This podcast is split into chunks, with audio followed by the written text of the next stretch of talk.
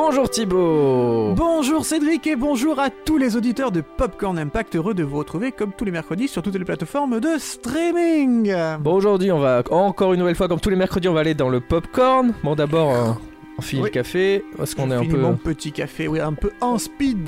voilà un peu en speed mais c'est bon on rentre dans notre popcorn. Voilà, alors euh, je vais poser mon mug ici, je rentre le numéro d'exploitation, le visa d'exploitation du film en question. Juste Thibaut je te préviens quand on manque un peu de sucre donc euh, voilà on va peut-être si on peut en trouver on essaiera d'en trouver. C'est parti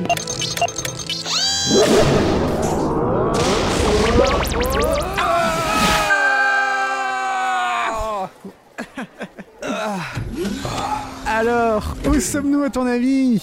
Alors alors alors. Hmm, c'est très jaune en tout cas. T'as des amis? C'est qui lui? Tu veux, moi je peux être ton ami. Oui ben non, ça ira petit enfant, merci. Je suis un poisson. Ah mais pourtant tu ressembles à un petit enfant, c'est marrant ça. Moi je peux te porter jusqu'en des Mais escaliers très bien, ça va faire plaisir à nos auditeurs. Attends Allez, Cédric, il y a un problème là, on a atterri dans un flashback là, c'est pas bon du tout. Parce que le gardien, c'est mon Non, père ça ça n'a rien à voir avec ton père. Et si tu veux bien te taire s'il te plaît, parce que là je crois qu'il se passe un Viens, truc. viens, viens, viens, re-rentrons dans le popcorn. Je dis pas non. C'est ça, fais ta pindaise Mais tais-toi, toi J'ai dit Nous sommes des Spartiates Un iceberg droit devant Alors, ça s'est passé comment? Houston, on a un problème. C'est bien votre nom, Pierre Cardin. Welcome to Popcorn Impact avec Cédric et Thibaut. Ah, le marché, c'est bon. Ah, je reconnais Ne serait-ce pas un long dimanche de fiançailles? Waouh, bravo, mais comment t'as reconnu si vite? Bon, j'avoue, j'ai peut-être un peu triché. J'ai regardé la vignette de l'épisode qui est apparue sur toutes les plateformes de streaming. Mais bon, passons. Tricheur, va.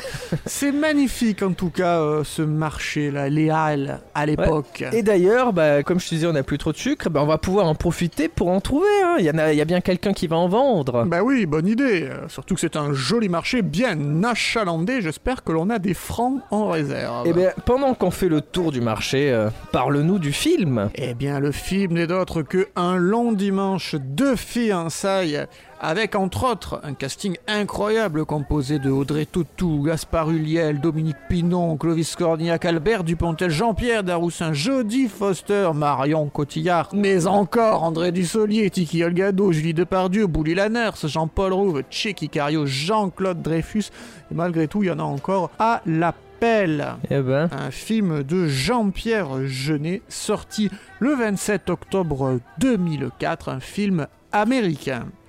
Mais de quoi ça parle ce film? Et oui, de quoi donc? En 1919, Mathilde elle a 19 ans, mais deux ans plus tôt, son fiancé Manek est parti sur le front de la Somme comme des millions d'autres et il est mort au champ d'honneur, c'est écrit en noir sur blanc sur la vie officielle. Pourtant, Mathilde refuse d'admettre cette évidence car si Manek était mort, Mathilde le saurait. La suite du film est une grande enquête durant laquelle elle va euh, essayer de reconstituer les derniers instants de son fiancé euh, qui serait tombé euh, au champ de Bingo Crépuscule.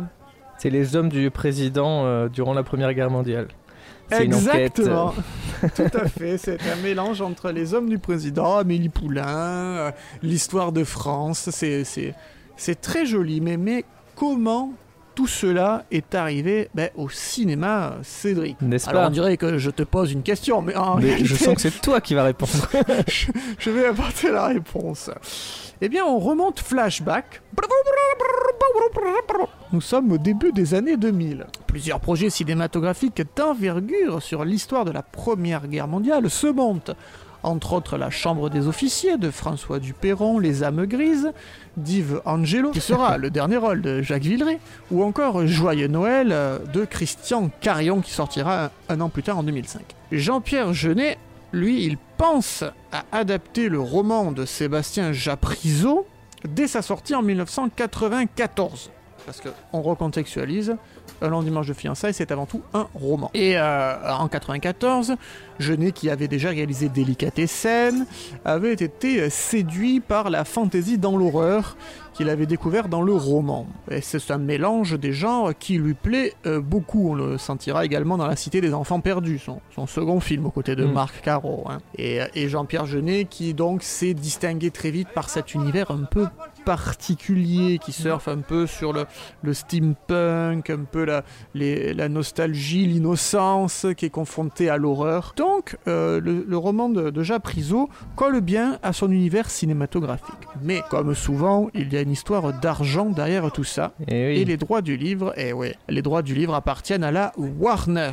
Et le cinéaste doit remettre son projet à plus tard. Mais vois-tu, en 1997, que réalise Jean-Pierre Jeunet? Ah, je crois qu'il réalise un épisode de Alien. Exactement, Jean-Pierre Jeunet traverse l'Atlantique, s'exporte et pour le compte de la 20th Century Fox réalise Alien Résurrection qui obtient un succès relatif sur le territoire américain mais euh, quand même euh, non des moindres et surtout euh, quelques années plus tard c'est le fabuleux destin d'Amélie Poulain un film 100% français Ouais. Qui s'exporte aux États-Unis. Et là, c'est un carton. C'est euh, un des films qui a rapporté le plus d'argent sur le territoire américain, avec, à, l'époque de sa sortie, avec 33 millions de dollars engrangés. C'est énorme. Et du coup, Warner révise sa position. Elle, qui avait déjà refusé que Genet euh, réalise le film, après Alien et Amélie Poulain, se laisse tenter. Genet affirme avoir une vision différente de la guerre et se démarquera des euh, différents cinéastes qui ont abordé le sujet. On pense à euh, Stanley Kubrick, dont Les Sentiers de la Gloire, sorti en 1957, l'avait un petit peu dérangé Jean-Pierre Jeunet, car il trouvait que la, la guerre était un peu trop stylisée, un peu trop léchée, avec un Kirk Douglas rasé de près, un uniforme bien repassé, bien propre. C'était des poilus qui ressemblaient un peu trop aux standards américains de l'époque, pour être honnête. C'était des acteurs qu'il fallait mettre en, en avant. euh, Ils allaient Tout pas les, fait. On était dans la les, les- les rendre sales. Voilà, on était dans un héros euh, plus proche de, du héros développé dans euh, les, les- les théories du monomythe ou du héros aux mille visages que dans un reflet de euh, la guerre telle qu'elle a pu être vécue par les poilus euh, au front euh, entre 14 et 18. Du coup, pour essayer de coller un peu plus à cette réalité qui euh, finalement a survécu dans les livres d'histoire et pendant bon nombre d'années euh, à des photos de, de poilus qui faisaient partie de, de familles qui sont tombés au front et qui sont restés sur les cheminées euh, ou dans les livres d'albums photos souvenirs euh, du, du tonton qui est parti à la Grande Guerre et qui n'en est jamais revenu et dont ces photos, au fur et à mesure que les années ont passé, se sont un petit peu jaunies, se sont dégradées. Et euh, Genet a tout de suite eu cette présence, cette idée en tête de, de- d'une représentation très sépialisée de son futur film, euh, à l'image de ses souvenirs qui, se, qui vieillissent et donc qui se sépialisent. On rappelle, euh, il y a eu des études hein, qu'en 1919, l'année où se passe le film, les gens voyaient en couleur normale. Hein. Ils voyaient Oui. pas en sépia. Oui, non, on est, on est d'accord. Mais c'est pour euh, l'imaginaire collectif, c'est pour renforcer que l'image est en sépia. Euh, Directement, on comprend que ça se passe à justement une autre époque. Voilà, tout à fait. C'est comme euh, les films en noir et blanc, à l'époque, ils voyaient quand même en couleur. Ils n'étaient pas restreints au, au noir et au blanc. Mais il faut le préciser, les scènes militaires seront situées euh, dans une zone durement éprouvée par la guerre, c'est le front de la Somme. Et euh, dans une période cruciale de la Grande Guerre, 1917, qui est souvent qualifiée d'année terrible, ça c'était avant le Covid. Non, je, je plaisante, Non, non, ça n'a rien à voir. Vous, Non, ça n'a rien à voir. vous allez voir que les pertes y étaient considérables cette année-là, en 1917. C'est près de 600 000 Allemands qui sont tombés, 420 000 Britanniques et 200 000 Français. Ça fait 1 200 000 hommes, là, rien qu'avec ces trois nationalités. Mais il y avait beaucoup plus de nationalités en présence dans la guerre. Allez, 20 francs la fraise, 20 francs le kilo Certains officiers ont même conscience de l'épuisement des troupes et notent que les soldats étaient dégoûtés de se faire tuer sans pour autant récolter de succès importants ou même décisifs. L'enfer de la Somme, les difficultés éprouvées par les soldats. Le film de Genet fait preuve d'une réelle efficacité dans cette reconstitution. Là, la dureté des conditions de vie des poilus est bien rendue par les scènes qui se déroulent dans les tranchées, notamment celle de Bingo Crépuscule dans le film. Le No Man's Land, entre les deux lignes ennemies, défoncé par l'intensité des bombardements, correspond bien à ces photographies, voire aux films d'époque. Et alors là, je fais une petite parenthèse. Les films d'époque de la Grande Guerre n'ont rarement été tournés sur le front. Ce sont souvent des reconstitutions qui ont, Bien qui sûr, ont ouais. été faites un petit peu à côté des euh, No Man's Land. Tout bien. simplement parce que quand il y avait eh bien, des charges de, de- d'armée, eh bien, le, le- le risque de, de mourir était élevé. Oui, c'est- oui. Donc oui. pour les archives Pathé, Gaumont, ce sont des reconstitutions qui sont faites à côté, hein, sur le, sur le Ouais, même c'est champ. proche euh, le. Ouais, ouais. C'est peu à proche, bien entendu, mais un, un peu à l'écart pour un peu plus de sûreté euh, aux intermittents du spectacle. les soldats, donc à l'époque, pataugent les pieds dans l'eau dans cette, dans cette boue qui est bien représentée. C'est une boue, on dirait presque du plâtre. Là, ils, ils plongent dedans. C'est ah, c'est de la glaise, c'est de la terre argileuse, de, de la Somme, quoi. Et les uniformes deviennent informes et euh, ils perdent leur, leur bleu originel pour en devenir brunâtre. Bon, excuse-moi, je te... c'est voilà, c'est assez dramatique, mais en parlant de brunette, ça me fait penser au le sucre brun, tu sais, ce fameux sucre Oui, qu'on cherche. ça peut marcher. euh, ça peut marcher. Sur ce marché, oui, on peut en mettre, mais euh, donc euh, je, je ne vois pas du tout de sucre sur ce marché. Je ne sais pas comment on va. Bah attends, attends. Je sais pas si on va pouvoir rentrer chez nous. Tiens, non, assez. Est-ce qu'on trouve du sucre sur un marché à cette époque au moins? Bah, je sais pas. Bah, je vais demander au monsieur là. Tiens, attends. Bonjour monsieur, excusez-moi, eh, on cherche une personne qui vend du sucre ici. C'est celle qui vend des carottes. Ah, ok. Heureusement qu'on a demandé, Cédric. Tu vois, comme quoi les gens sont polis. Oui, on- je m'attendais pas à ce que le, le sucre vienne de la personne qui vend des carottes. Hein. Je j'aurais pas cherché là, donc euh, allons-y. Et- C'était une époque sans OGM, Cédric. Eh Oui, c'est vrai. Et continue de nous parler de bonnes, euh, de choses joyeuses. De, de belles choses. Eh bien, Genet euh, affirme notamment s'être inspiré de la première demi-heure de Soldat Ryan de Spielberg. Magnifique première où Le demi-heure. cinéaste avait plongé le spectateur au cœur des combats, les balles fusent et les obus euh, éclatent de toutes parts. Eh bien, il, s'en est euh, basé, euh, et d'ailleurs ça se ressent hein, quand il y a la- l'attaque de la tranchée adverse, Bingo Crépuscule. On, a le- les mêmes sons de, balles qui ricochent sur les casques, de balles qui, tuent, de, de d'effusion de sang en tous sens, de, de tripailles, mais aussi la peur au ventre qu'on ressentait également bien dans euh, Tu ne tueras point de Mel Gibson avec Andrew Garfield. Ah oui, oui c'est vrai. Ce mec euh, immortel qui passe euh, Ouais, outre les balles.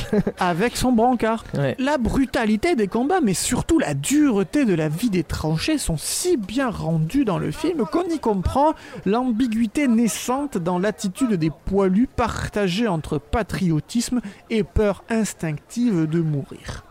Ainsi, un officier dans le film, comme euh, Favourier, incarné par Checky Cario, n'est pas euh, aussi va-t-en-guerre qu'on pourrait y penser. Et quand on nous amène les cinq condamnés à mort, eh ben, il n'apprécie pas du tout de devoir rompre la tranquillité du secteur en balançant au-dessus des parapets les cinq condamnés à mort parce qu'il sait que ça va forcément mettre le feu aux poudres et qu'il va falloir ensuite charger et répliquer avec des coups de canon et donc sacrifier des vies humaines des soldats qui n'ont pas euh, été condamnés à mort eux mais qui le sont indirectement. Quant au syndicaliste Sissou, qui est incarné par Denis Lavant, qui tente de convaincre les hommes dans les cantonnements, eh bien, il, voit, il est confronté à une autre réalité, l'alcoolisme.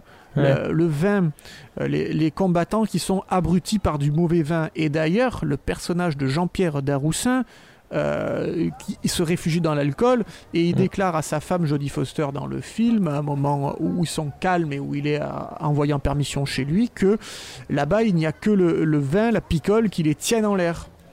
Donc c'est une réalité vraie entre, entre mutilation volontaire, peur de mourir, alcoolisme. Ce n'est pas euh, épargné. On est vraiment dans euh, un, un réalisme cru dans ce film qui est euh, euh, plutôt euh, envolé de romantisme et d'amour entre Manek et Mathilde.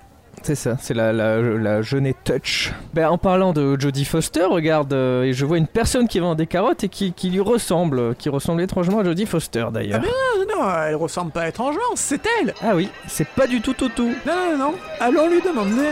Bonjour madame, auriez-vous du sucre s'il vous plaît? Ouais. Ah cool On peut en avoir? Je vous connais pas. Oui enfin on est sur un marché, c'est normal qu'on se connaisse pas, il y a du monde. Ben et oui, tout. en plus on veut juste un peu de sucre. Allez-vous-en, j'ai rien à dire. Ok, ok, on s'en va, on s'en va. Laissez-moi. Mais on est déjà parti Elle va pas bien, elle. Bon, je continue. Vas-y. Donc ce, ce désarroi face à une mort de plus en plus certaine au milieu de cette interminable guerre de position entraîne les mutilations volontaires qui sont le second sujet du film et qui est le point de départ de l'enquête de Mathilde pour retrouver son Manek condamné parce qu'il semble bien que historiquement la mutilation volontaire soit apparue dès les premiers combats en août 1914 et qu'elle ait pris au dépourvu le haut commandement car elle n'était pas prévue dans le code militaire. Alors Ouais. la consigne a été d'assimiler ces mutilations volontaires à des abandons de poste un peu comme quand on quitte un CDI en abandon de poste. Bon et ben, et ben là, c'est- ce sont des actes qui sont susceptibles d'être punis par des peines les plus graves, c'est-à-dire la peine de mort. Ah Assez ben. vite, les médecins militaires ont même dressé une typologie des blessures douteuses, en particulier celles qui affectent la main gauche ou le pied. Et on dénombrera à peu près 12% de simulateurs, donc de gens qui se sont euh, mutilés volontairement, sur les 290 condamnations à mort qui ont été prononcées au cours euh, de la Première Guerre mondiale dans les tribunaux militaires, la cour martiale. C'est beaucoup. Autant de réalités développées dans le roman de Jacques Priso qui ont permis à Genet de constituer une solide base de travail de reconstitution, en plus d'y apporter son savoir-faire de conteur de film, muni d'un confortable budget de 46 millions d'euros provenant de la Warner, tout à fait, et qui fait que le film se hisse au top 5 à l'époque des films les plus chers euh, jamais produits en France, aux côtés de Astérix Mission Cléopâtre, qui se trouve en troisième position. Le long dimanche est en quatrième, hein, avec ses 46 millions de- d'euros de budget.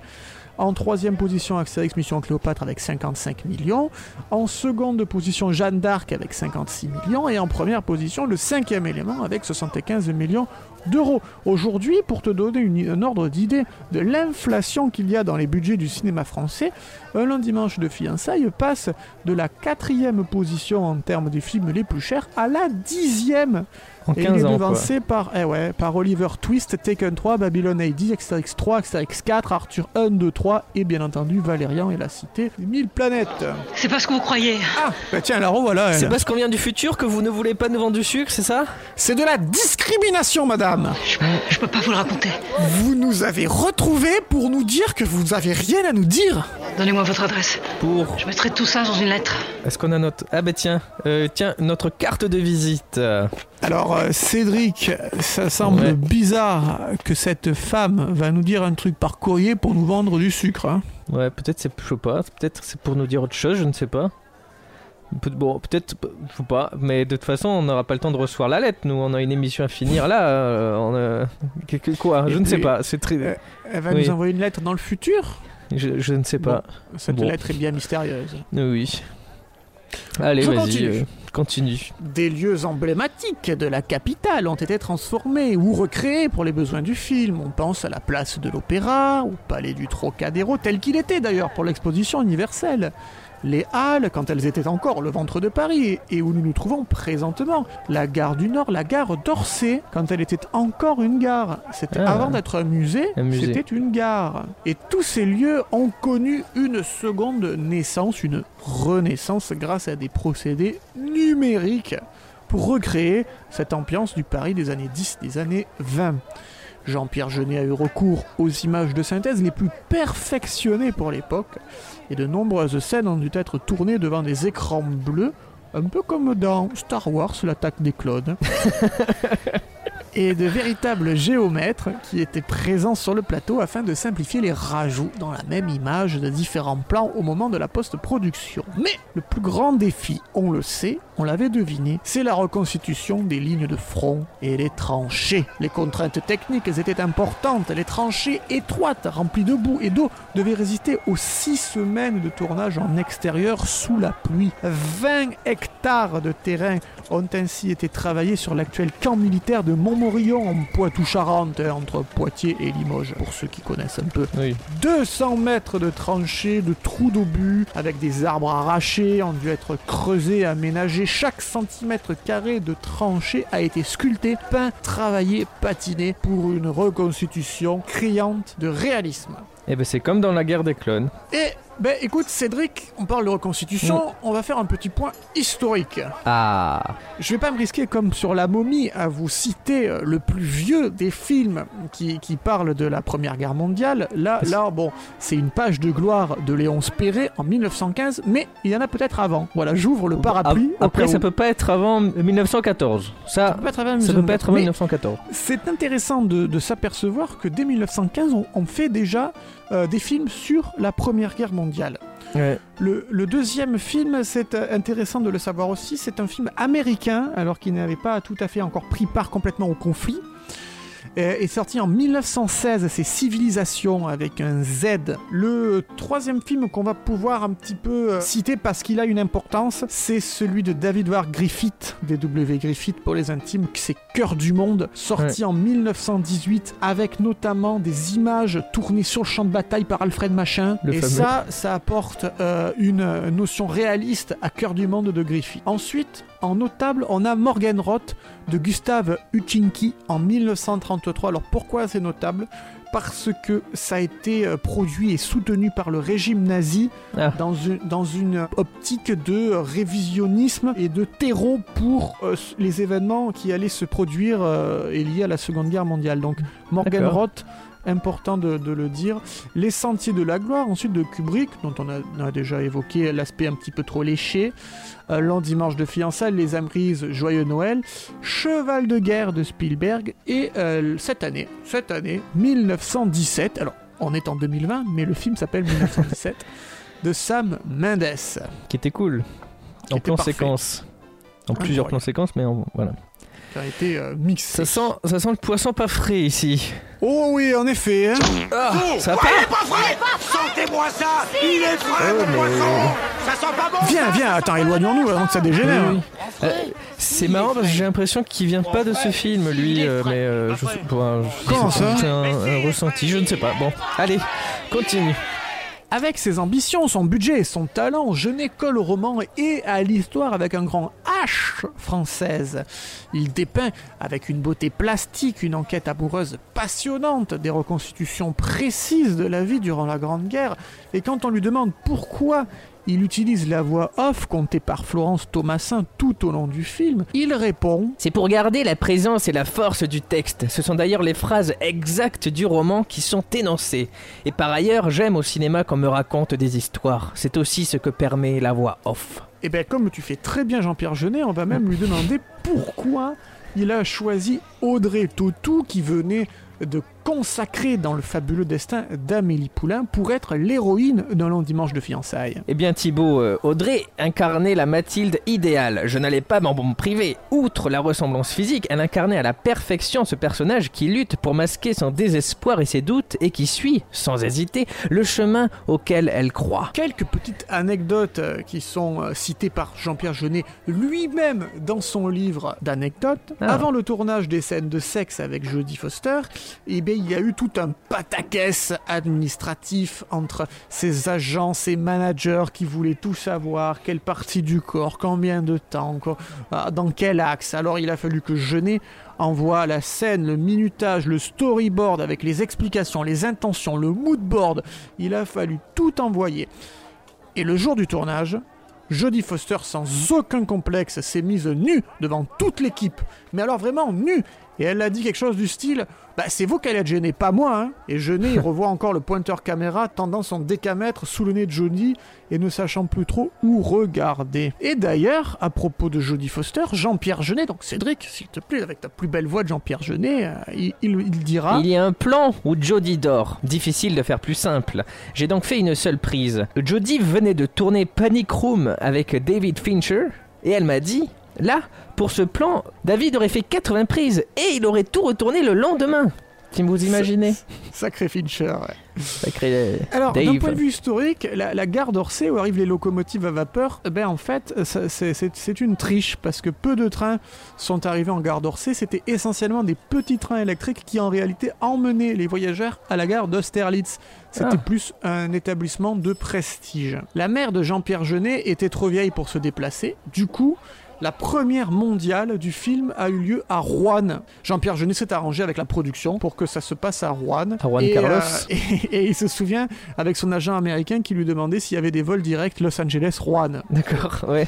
Il devait y en avoir beaucoup. parti. Après, il y a eu une controverse sur le personnage corse. Parce que dans le roman de Japriso, André Bassignano, eh bien, c'était un Marseillais. Lâche, vantard, tricheur, menteur. Mais comme Jeunet, il aime beaucoup la Corse, il doit y aller en vacances chaque été, hein, il a eu l'idée d'en faire un natif de la Balagne, donc en Corse du Nord. hein. Et du coup, le Bassignano, il va, se, il va dire Je suis corse, je suis pas français Et en criant ça aux Allemands, malheur, malheur, parce que des là, Corses encagoulés ont arraché les affiches des cinémas de Lille et ont menacé d'attaquer en justice Jeunet, qui a dû lui-même s'excuser par téléphone en direct de Los Angeles sur France 3 Corse. On fait pas chier les Corses. hein. Bon, et voilà, c'est, on est arrivé au bout du marché et personne n'a de foutu sucre. C'est pas possible. Mais c'est quand même fou Bon, retournons au popcorn.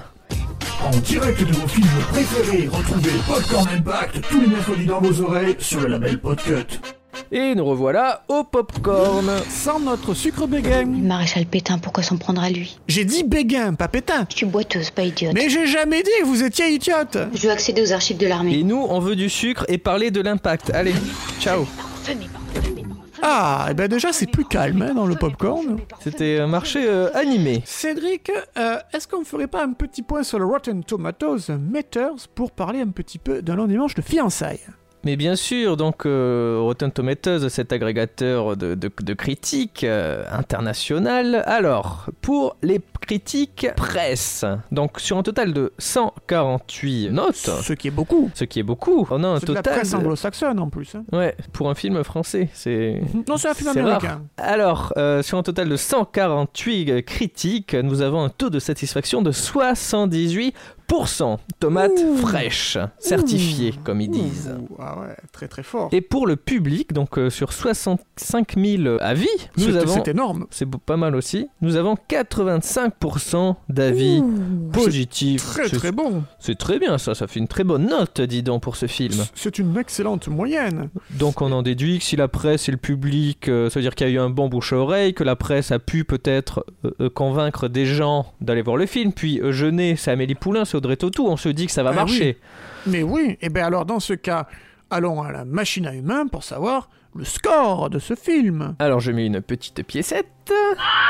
4 450 000 entrées. C'est pas mal. Humains sont allés voir un lent dimanche de fiançailles, c'est c'est très beau, c'est très très grand. C'est très grand, mais euh, il échoue que sixième du top annuel. Est-ce que tu nous rappelles un petit peu ce qu'on voyait euh, au cinéma en 2004 Donc en premier, bah il y a eu les choristes. Ah hein mais oui, c'était l'année des choristes. Bah oui, les choristes et leurs presque 9 millions d'entrées, c'était Ah ouais, phénoménal. c'est fou. hein. C'est a eu- dingue hein, pour un film finalement quand on le revoit aujourd'hui, on se dit pourquoi. Il y a eu tout un truc, tout un. C'est Une la magie. photographie un peu jaune aussi, ça. Je Oui, crois que ça plaît. Mais, mais effectivement, effectivement. Euh, Il y, a, il y a Shrek 2 en deuxième position, Harry Potter Ouais. 3 en troisième position, euh, tous les deux à plus de 7 millions, ça c'est gigantesque. Ça, il y, a- y de moins en moins de films qui arrivent euh, à faire autant maintenant. Ensuite, il y a eu Les Indestructibles, c'est une grosse année, hein, et Spider-Man 2 Et ensuite, un long dimanche de fiançailles qui est juste devant Eh ouais. Podium de Yann Moix. cher. Ouais, c'est sûr que euh, on pouvait s'attendre à mieux, surtout que euh, le fabuleux destin d'Amélie Poulain avait été un, carton quelques années auparavant. Mais là, il est face à des suites de succès énormes. bah, Spider-Man 2, Shrek 2, Harry Potter 3. euh, C'est dur de, de battre Et ça. surtout, euh, les choristes qui ont créé vraiment Ouais. la grande surprise. C'est la surprise de ce top annuel en 2004. On y reviendra un jour, sûrement. Quasiment 9 millions pour les choristes, c'est- c'était pas, c'était pas évident. Alors, Un long dimanche de fiançailles sort sur les écrans américains le 26 novembre 2004 sous le titre de A Very Long Engagement. Et euh, combien il récolte? Est-ce que cette sortie américaine va euh, relever un petit peu les compteurs? Alors aux États-Unis, ça gagne 6,5 millions de dollars pour un total euh, en tout euh, dans le monde. Donc il faut dire qu'en France, c'est 31 millions de dollars que ça a Mhm. rapporté. Ça, c'est pas Ouais, mal. Moins que Et donc, le budget. Au total, ça fait 76 millions de dollars dans le monde. Oui. Alors. On va un petit peu relativiser là sur cet exemple de film américain euh, qui est sorti en France parce que les ventes de droits à l'international vont permettre au film de se rentabiliser et euh, comme le, le cœur de cible de ce film américain c'est quand même la France, les campagnes promo françaises sont moins chères qu'aux États-Unis, le territoire est plus petit, elles sont souvent centralisées sur Paris même s'il y a une avant-première à Rouen, c'est pas ce qui a coûté forcément le plus cher. Surtout que comme le film avait été euh, préacheté par TF1, eh ben, on a pu retrouver euh, la clique du film sur, chez Arthur ou au JT de Patrick Poivre d'Arvor qui Ouais. euh, confère une visibilité nationale. Ah oui, Donc, énorme. Les, les coûts promos ne sont pas non plus euh, énormes et le film est rentré dans ses frais. Ça n'a pas été le méga carton que les Américains espéraient, mais euh, ça a quand même pu se rembourser. Alors, pourquoi j'insiste depuis tout à l'heure sur le film américain? Parce que là, on rentre dans la deuxième grosse controverse qui est en fait plus la première énorme controverse de long dimanche de fiançailles, et c'est sur cette controverse qu'on va bah, finir notre émission, c'est que le film était bien entendu originellement un film français, Mhm. mais que Gaumont, Pathé, UGC et MK2 décidèrent d'attaquer à l'unisson la société de production 2003 Productions, qui est en charge de la production du long métrage, qui est en réalité une société de production exécutive, c'est-à-dire qui va gérer le tournage en France de façon, euh, locale, mais dont les plaignants craignent que cette firme soit en fait financée, soit le cheval de Troie de euh, Warner Bros. Hmm. Pourtant, la société euh, 2003 Productions, qui est basée au 102 avenue des Champs-Élysées dans le 8e arrondissement de Paris, est bien une société de droit française.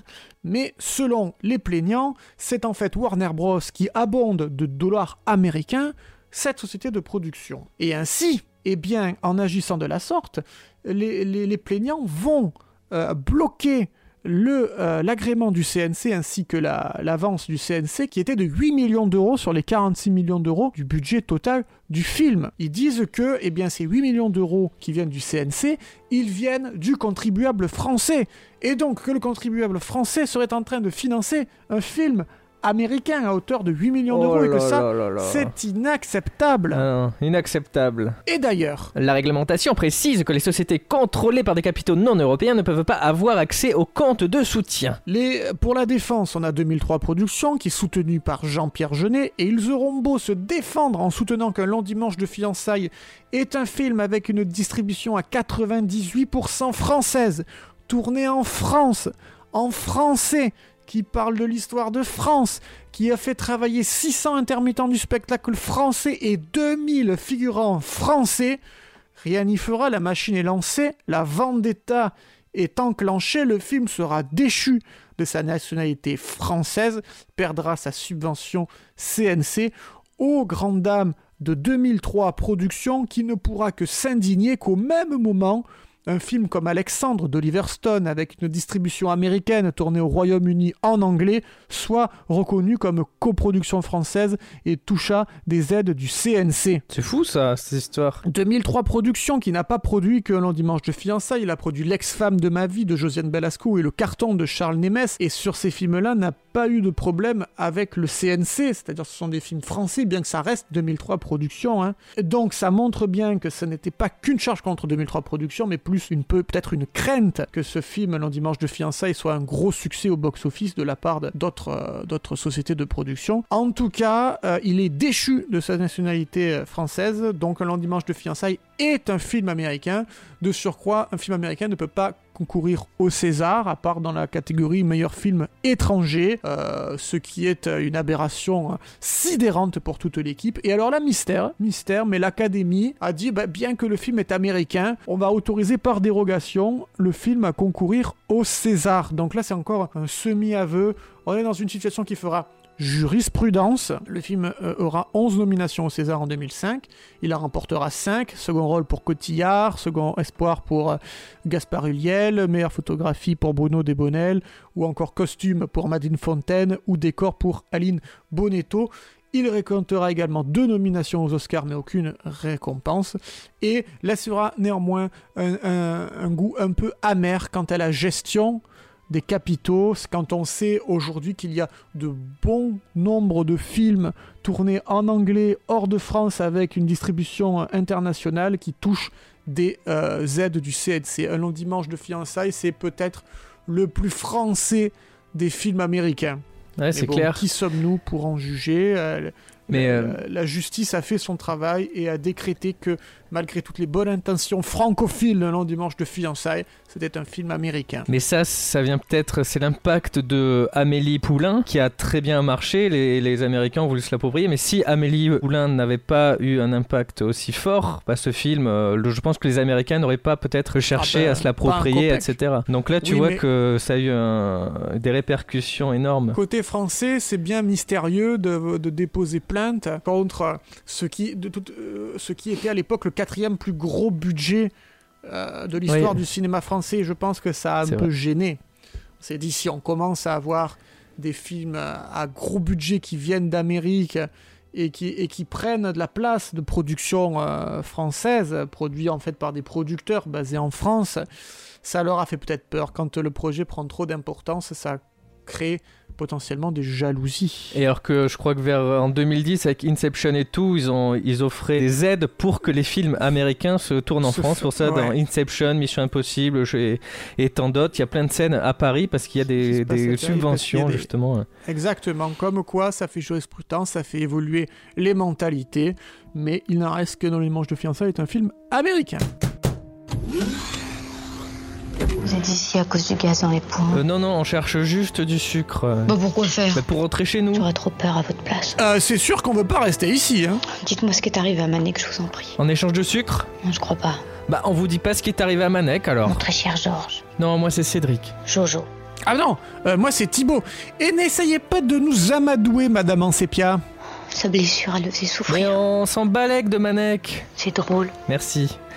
J'essaie d'être aussi drôle que Jim Carrey. Et pourquoi pas Poincaré Ouais, on sent le clivage générationnel euh, là. euh. Cédric, c'est un miracle Regarde, j'avais une dosette de sucre dans la Oh. poche pour mon café en début d'émission Que je Tout bois ça jamais pour ça sucré Trop bien, c'est un miracle Bah oui, y a pas qu'à lourde. Oh, vous vexez pas, Mathilde.